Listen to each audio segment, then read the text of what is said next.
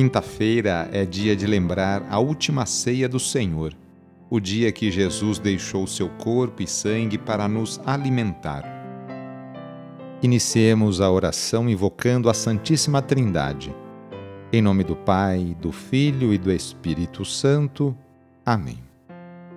Senhor nosso Deus, nosso Pai, nós cremos em vós, nós esperamos em vós, nós vos amamos nós vos agradecemos este dia e vos damos graças porque estamos com vida.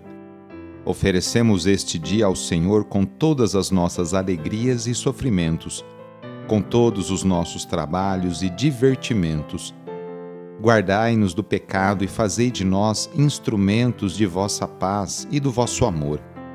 Ajudai-nos a observar vossos santos mandamentos. Amém. Quinta-feira, dia 3 de março, o trecho do Evangelho é escrito por Lucas, capítulo 9, versículos de 22 a 25. Anúncio do Evangelho de Jesus Cristo segundo Lucas.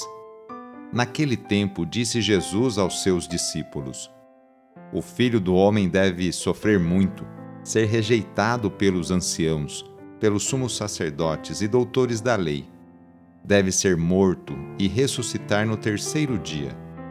Depois Jesus disse a todos: Se alguém me quer seguir, renuncie a si mesmo, tome a sua cruz cada dia e siga-me.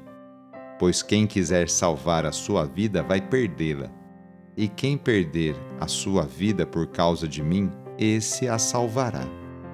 Com efeito, de que adianta um homem ganhar o mundo inteiro? Se se perde e se destrói a si mesmo? Palavra da Salvação. Jesus, em sua missão, nos revela quem é o Pai e lança as sementes do reino de Deus. Por causa da coerência de suas palavras e de seus gestos, Jesus sofrerá, será rejeitado e será morto Contudo, a morte será vencida, pois Jesus ressuscitará. A trajetória de Jesus é, sem dúvida, exemplar para aqueles que, em qualquer tempo, se decidem por segui-lo. O sofrimento, a rejeição e a morte são realidades que não se desejam, nunca.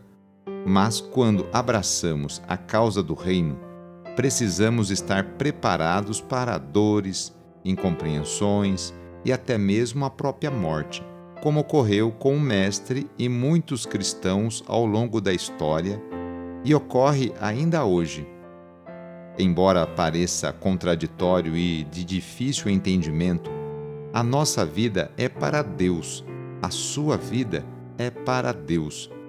E se não a colocamos a serviço, ela perde seu sentido e sua fecundidade. Hoje quero dar a bênção de São Brás, a bênção para a sua garganta. Mas antes eu quero abençoar a sua mão, porque na hora da bênção oficial você vai colocar as suas mãos na sua garganta. Abençoai, Senhor nosso Deus, pelos méritos de nosso Senhor Jesus Cristo, pela intercessão de Maria e de São Brás, abençoai as suas mãos. Fazei de todos nós uma fonte de bênçãos para aquelas pessoas que você se encontrar hoje. Amém? Assim seja. Em nome do Pai, do Filho e do Espírito Santo. Amém. Agora coloque as mãos na sua garganta.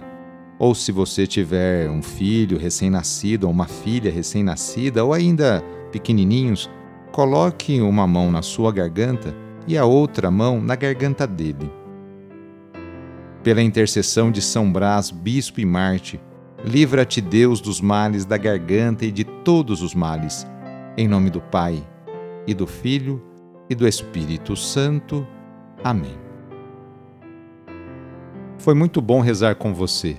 Se a oração está te ajudando, eu fico muito contente. Então, que tal enviá-la para seus contatos, familiares, amigos, conhecidos? Eu sou o padre Edmilson Moraes, salesiano de Dom Bosco, e moro atualmente em São Paulo. Que Deus continue abençoando você e sua família.